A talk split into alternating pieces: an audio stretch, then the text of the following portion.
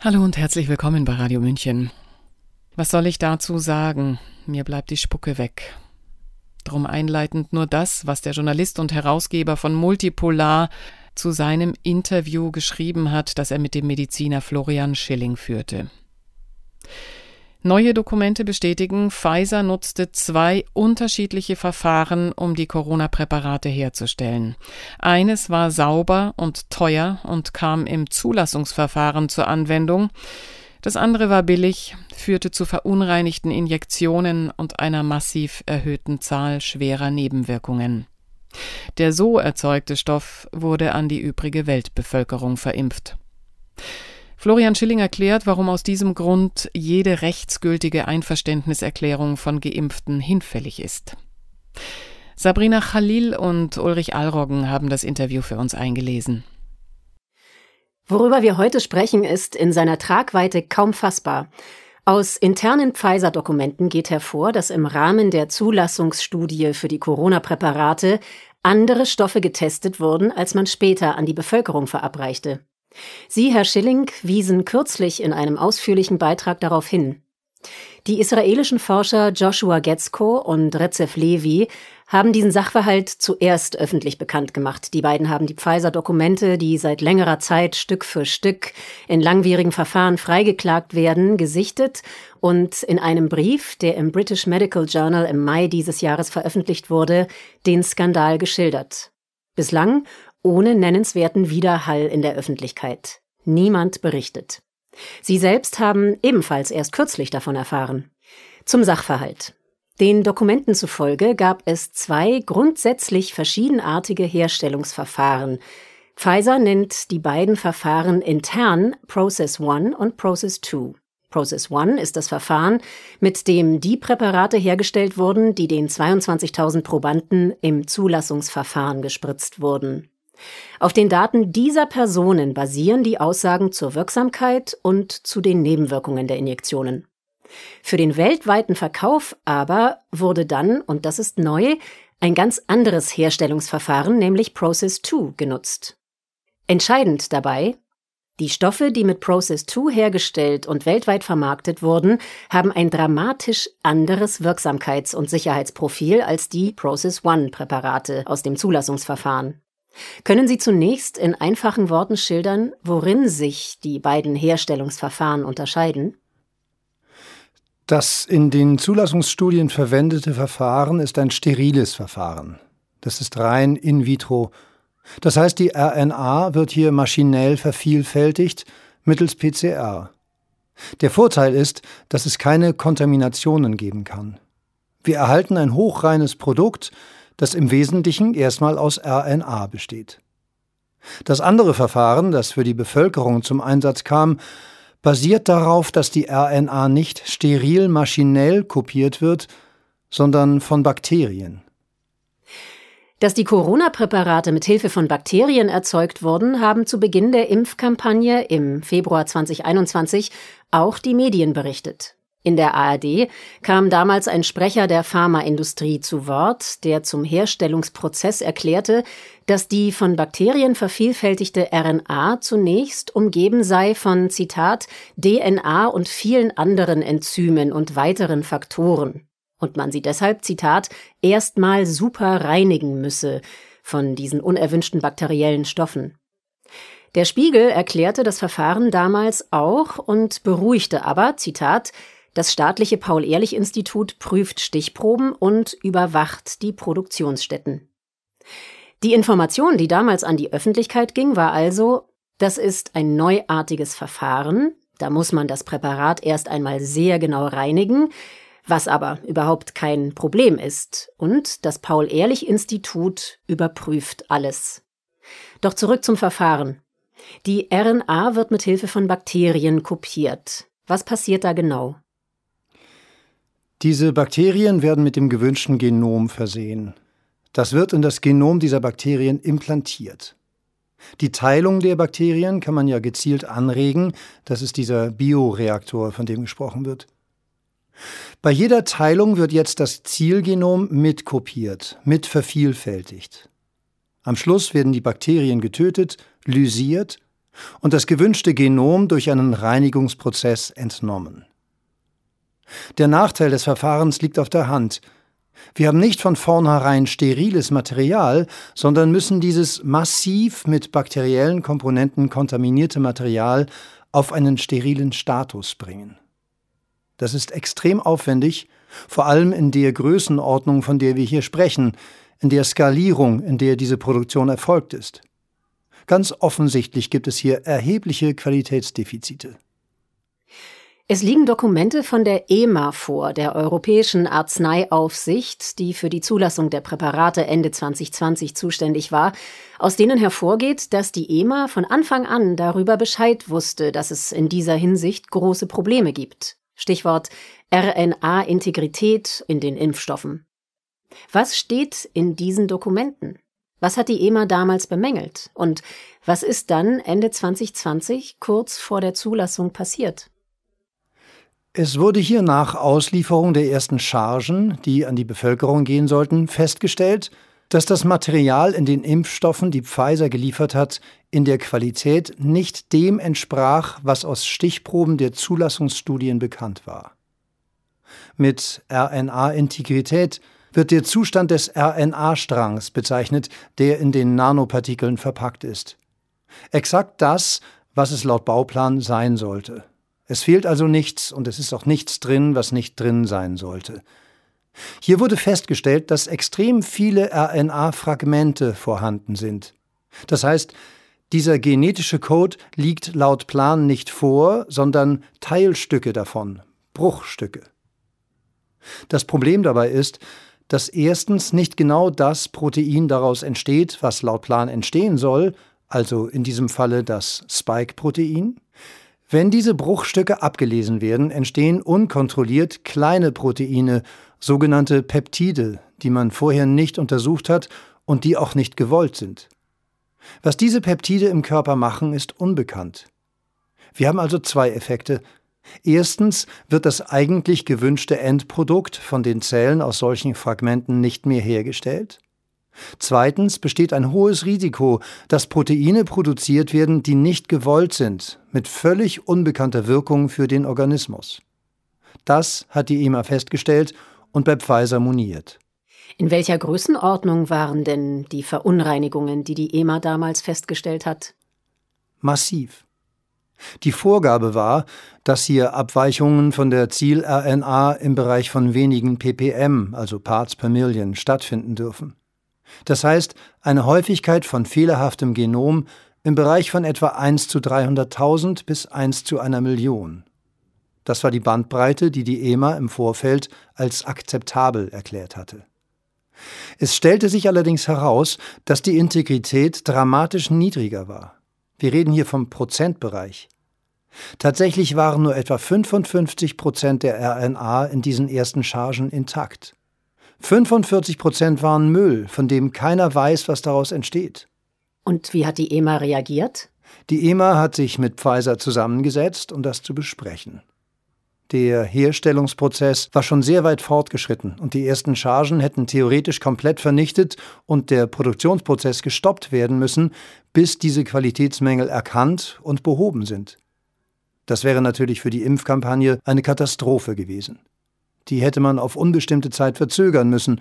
Und man hätte, wenn das ehrlich kommuniziert worden wäre, auf die ganz spezifischen Risiken dieser Technologie hinweisen müssen, die im ersten Anlauf dann ja auch voll zugeschlagen haben. Deswegen hat sich die EMA damals mit Pfizer darauf verständigt, dass man die Qualitätsstandards lockert.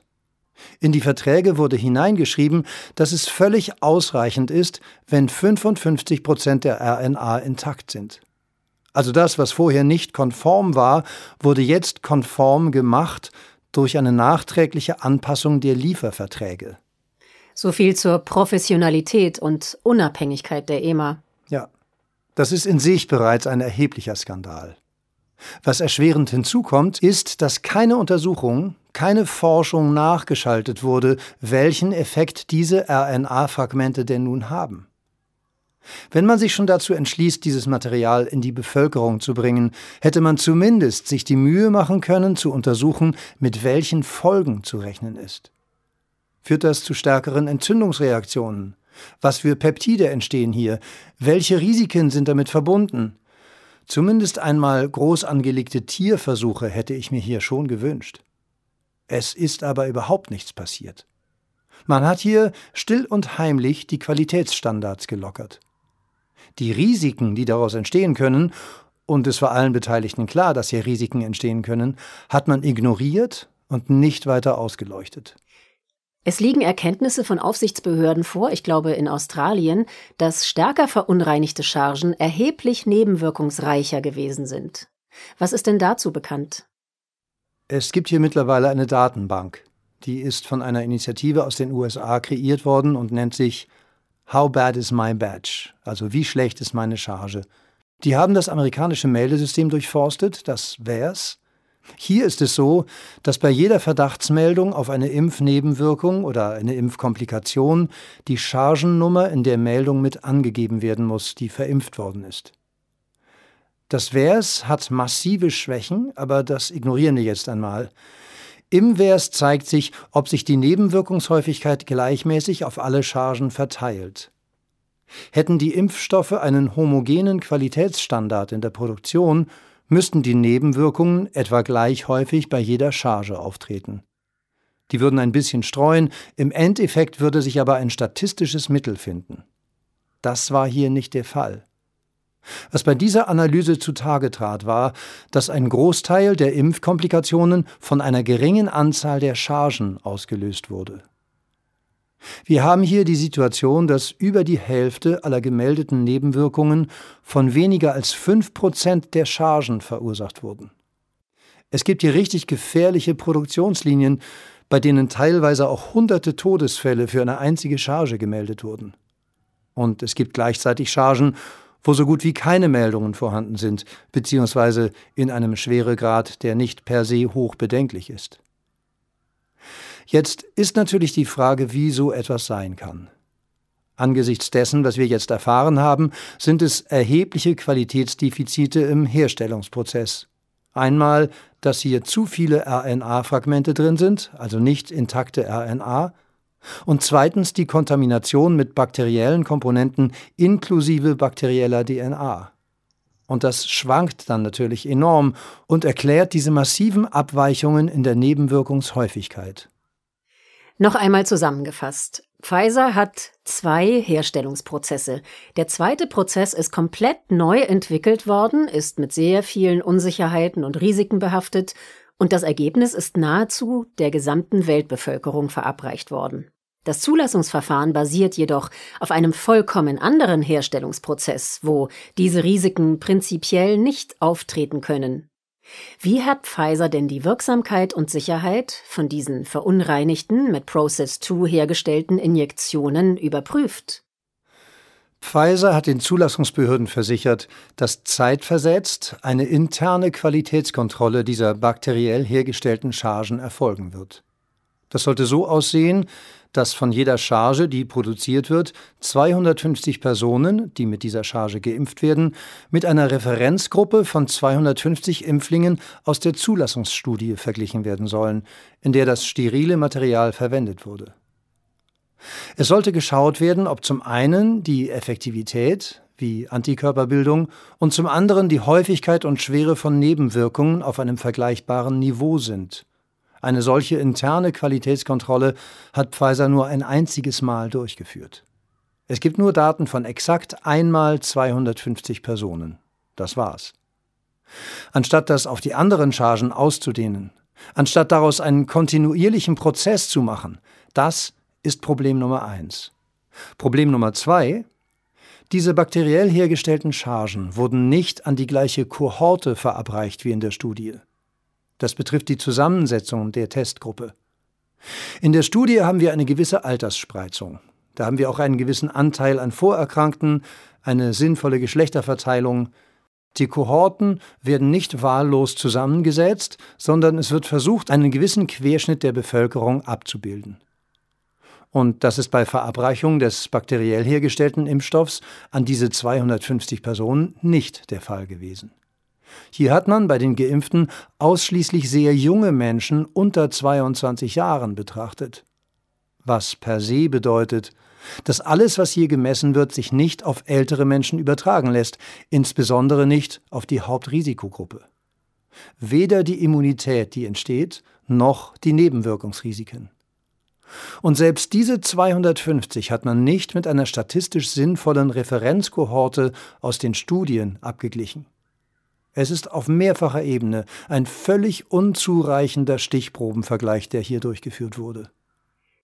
Trotz dieses unzureichenden Stichprobenvergleichs, wie Sie sagen, führten diese Injektionen mit den Process-2-Impfstoffen nach Pfizers eigenen Angaben zu 40 Prozent mehr schweren Nebenwirkungen. Pfizer kommentiert in den internen Dokumenten, dieses katastrophale Ergebnis wäre, Zitat, as expected, also wie erwartet. Das heißt, Pfizer war die Minderwertigkeit und auch die Schädlichkeit des Verfahrens sehr wohl bewusst. Wie verlässlich sind denn diese Zahlen von Pfizer überhaupt? Die sind mit äußerster Vorsicht zu genießen. Und damit meine ich nicht, dass die unrealistisch schlecht sind, eher im Gegenteil. Pfizer selbst registriert ja eine massive Zunahme, insbesondere schwerer Komplikationen. Wir haben es hier aber jetzt mit einer sehr jungen, sehr gesunden Impfkohorte zu tun, nicht vorerkrankt, unter 22 Jahren. Und wenn man das jetzt auf etwas anfälligere Bevölkerungsteile übertragen will, ergeben sich höchstwahrscheinlich völlig andere Zahlen. Man kann das machen, indem man bestimmte Nebenwirkungen, die sich in der Impfkampagne eingestellt haben, mit der Häufigkeit exakt dieser Nebenwirkungen vergleicht, die in den Zulassungsstudien gemessen wurde. Es gibt eine Kohortenstudie, in der man vaginale Blutungen ins Auge genommen hat, als Nebenwirkung dieser RNA-Impfung, also eine außerplanmäßige Regelblutung. Das hat man für Frauen in verschiedenen Altersgruppen durchgeführt. Man hat geschaut, wie häufig tritt dieses Phänomen bei den geimpften Frauen auf und hat festgestellt, dass dies 13,1 Prozent betrifft. Dann hat man geschaut, wie häufig dieses Phänomen in den Zulassungsstudien, also mit dem sterilen, mittels PCR hergestellten Impfstoff beobachtet worden ist. Dort lag die Häufigkeit bei 0,7 Prozent. Das heißt, dieses spezifische Symptom, diese spezifische Nebenwirkung, vaginale Blutungen, ist in der Praxis mit dem bakteriell hergestellten Impfstoff 1800 Prozent häufiger aufgetreten als in den Zulassungsstudien mit dem sterilen Material. Wenn man diese Größenordnung überträgt, dann reden wir hier nicht von einer Steigerung von 40 Prozent, wie es Pfizer in dieser internen Untersuchung angibt, sondern eben von 1800 Prozent. Eine völlig andere Größenordnung. Ich bin hier Berufspessimist, aber das muss man auch in Richtung von schwereren Impfkomplikationen denken als vaginale Blutungen. Ich möchte vaginale Blutungen nicht kleinreden, aber wenn man an Dinge denkt wie Gehirnblutungen, Herzinfarkte, Autoimmunerkrankungen, bekommt das noch ein ganz anderes Gewicht. Hat Pfizer denn nach Beginn der weltweiten Massenverabreichung überhaupt weitere Studien durchgeführt zur Wirksamkeit und Sicherheit dieser Process-2-Injektionen? Oder hat Pfizer nur seine Zulassungsstudien mit dem anderen Herstellungsverfahren weitergeführt? Genau so ist es gelaufen. Pfizer hat sich hier, anstatt auf die internen Qualitätskontrollen, im Prinzip auf die Meldesysteme berufen. Es wurde also keine eigene Studie durchgeführt. Nein. Pfizer hat relativ früh argumentiert, dass die Erfahrungswerte aus der Praxis ja sehr positiv seien. Die Meldesysteme würden hier keine relevanten Warnsignale produzieren. Insofern wäre es nicht zielführend, permanent diesen hohen doppelten Aufwand zu betreiben und parallel interne Kohortenuntersuchungen durchzuführen, um einen Qualitätsabgleich zu machen. Das ist ja in sich schon unlogisch, da Pfizer doch selbst 40 Prozent mehr schwere Nebenwirkungen gemessen hatte. Exakt.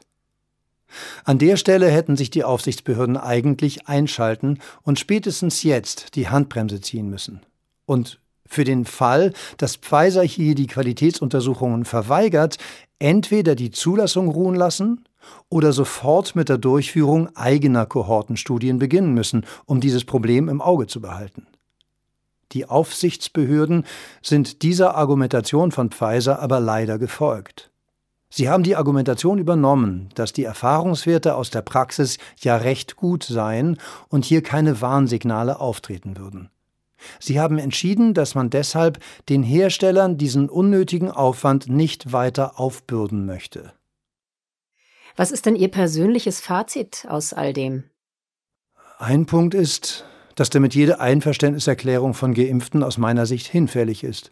Selbst ein Impfling, der sich hier nach bestem Wissen und Gewissen informiert hat, der vielleicht sogar die Zulassungsstudien gelesen hat, um einen Eindruck zu bekommen, welche Risiken er eingeht und mit welchem Nutzen er rechnen kann, hat sich ja auf andere Daten berufen. Übrigens auch die Medien. Alles, was in den Medien erzählt worden ist zum Thema Wirksamkeit und Sicherheit, basiert ja auf dem sterilen Herstellungsverfahren mittels PCR. Das heißt, jeder Informed Consent, wie man im Englischen sagt, jede rechtsgültige Einverständniserklärung ist damit eigentlich hinfällig. Die hat damit nicht stattgefunden. Womit sich aus meiner Sicht eine erhebliche juristische Frage stellt. Wer ist denn jetzt für die Schäden verantwortlich? Bis jetzt konnte man das ja auf die Impflinge abwälzen, da ich ja mit der Einverständniserklärung die Risiken akzeptiere. Offiziell mache ich das freiwillig, das ist jetzt so aus meiner Sicht nicht mehr der Fall. Das ist ein wichtiger Punkt. Der zweite wichtige Punkt ist die Erstellung der Nebenwirkungsprofile dieser Impfungen. Sagen wir mal, wir bemühen uns hier nach Kräften, einen optimalen Beipackzettel zu erstellen. Dann durchforsten wir natürlich die Meldesysteme, unter anderem gezielt nach den Problemen, die in den Zulassungsstudien aufgetreten sind. Die Zulassungsstudien geben uns ja Input, in welche Richtung hier gedacht und auf was besonders geachtet werden muss. Das ist damit natürlich auch hinfällig, weil die bakteriell hergestellten Impfstoffe völlig andere Nebenwirkungen in völlig anderer Häufigkeit produzieren als die in den Zulassungsstudien. Selbst wenn hier Fachinformationen an die Impfärzte herausgegeben werden, die einigermaßen umfänglich sind, entsprechen sie nicht dem, womit der Arzt zu rechnen hat, der hier die Impfung durchführt. Das schlägt dann auch auf die Meldetätigkeit zurück. Wenn der Arzt nicht weiß, was im Bereich des Möglichen ist, und es treten im Nachhinein Probleme auf, ist es für den Arzt schwieriger, diese zuzuordnen und eine sinnvolle Meldung abzugeben. Das trägt damit natürlich auch zu dieser enormen Dunkelziffer in den Sicherheitssystemen bei. Ob das jetzt bei uns beim Paul-Ehrlich-Institut ist oder in den USA beim WERS. Dann haben wir die Situation, dass die ganzen Effektivitätswerte, die hier kolportiert worden sind, natürlich auch hinfällig sind. Die Antikörperbildung in dieser internen Pfizer-Kohortenstudie bei den unter 22-Jährigen war ziemlich mau. Man hat das bei exakt vier Probanden untersucht. Vier Probanden. Wir reden hier von einer weltweiten Impfkampagne nach Umstellung des Produktionsverfahrens und die Antikörperbildung wurde bei vier Probanden untersucht. Und davon hat einer keine Antikörper gebildet. Das sind also 25 Prozent. Ja. Jetzt verwenden wir aber diese Effektivitätswerte in epidemiologischen Studien und natürlich auch in diesen ganzen Modellierungen. Es gab vor einiger Zeit eine Publikation, die von der WHO übernommen worden ist, wo behauptet wurde, dass so und so viele Millionen Menschen weltweit durch die Impfung gerettet wurden. Das sind alles Modelle, die auf den Effektivitätswerten der Zulassungsstudien beruhen und nicht auf den Echtweltdaten dieses bakteriellen Impfstoffes. Das Letzte ist jetzt, dass man sich nach wie vor auf diese Zulassungsstudien beruft. Wir haben inzwischen die Situation, dass in schöner Regelmäßigkeit die Impfstoffe abgedatet werden. Wir gehen ja auch dazu über, nicht mehr von einer Boosterimpfung zu sprechen, sondern von einer Auffrischungsimpfung, analog zur Grippeimpfung. Diese abgedateten Impfstoffe werden im Regelfall nur noch an Mäusen getestet. Warum lassen die Zulassungsbehörden das zu? Weil sie sagen, dass wir ganz am Anfang ja umfangreiche Zulassungsstudien hatten, wo ja alles gut aussah. Und aus den Meldesystemen kommen keine Sicherheitssignale. Also begnügen wir uns mit ein paar Mäuseversuchen und winken die abgedateten Impfstoffe dann durch. Das Verfahren wird also potenziert.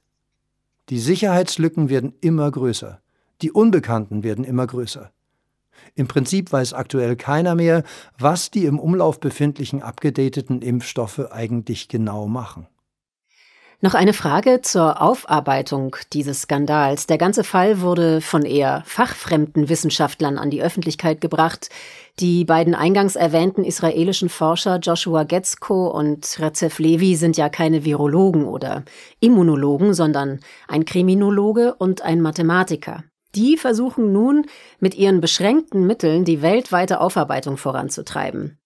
Die ganzen Fachleute aber, die in den Fachgesellschaften und Aufsichtsbehörden arbeiten, scheinen überhaupt nichts zu machen. Wie schätzen Sie das ein? Ich muss es deutlich formulieren. Das ist eine Art Omerta, mit der wir es hier zu tun haben. Also ein mafiöses Schweigekartell. Grundsätzlich ist es so, dass die Zulassungsbehörden wie EMA oder FDA einen Großteil ihrer finanziellen Mittel von der Pharmaindustrie erhalten. Insbesondere Personen, die hier an kritischen Positionen sitzen, die Entscheidungsträger. Sie wechseln in schöner Regelmäßigkeit nach ihrer Tätigkeit in der Behörde zu hochdotierten Posten der Pharmaindustrie. Das ist dieser bekannte Drehtüreffekt. Von daher gibt es hier enorme finanzielle Abhängigkeiten und finanzielle Anreize. Mit einem Wort, das ist ein äußerst korruptes System. Das ist ein Punkt, der hier eine Rolle spielt. Der zweite Punkt ist, dass sich jetzt im Nachhinein keiner exponieren möchte. Wenn hier ein einziger Baustein dieses Kartenhäuschens offiziell fällt, dann fällt letztlich das ganze Kartenhaus zusammen. Und dafür möchte niemand verantwortlich sein. Diesen Stein will keiner ins Rollen bringen. Dann ergeben sich aus diesem ganzen Schlamassel natürlich vollkommen unklare Zuständigkeiten und Verantwortlichkeiten. Wer haftet denn jetzt letztlich für entstandene Impfschäden? Sind es die Hersteller, die hier mindere Qualität geliefert haben? Sind es die Zulassungsbehörden, die diese mindere Qualität durchgewunken haben? Sind es die Ärzte, die sich um diese Qualitätsfragen im Einzelnen nicht gekümmert haben? Wir wissen es nicht. Und wenn hier unklare Milliardenforderungen im Raum stehen, ist natürlich die Bereitschaft zu schreien, hier, wir waren es, ziemlich gering. Man muss auch sehen, dass in der Forschung selbst, dank der Drittmittelforschung, keine großartige, unabhängige Kompetenz gegeben ist. Man müsste hier epidemiologisch in die Vollen gehen.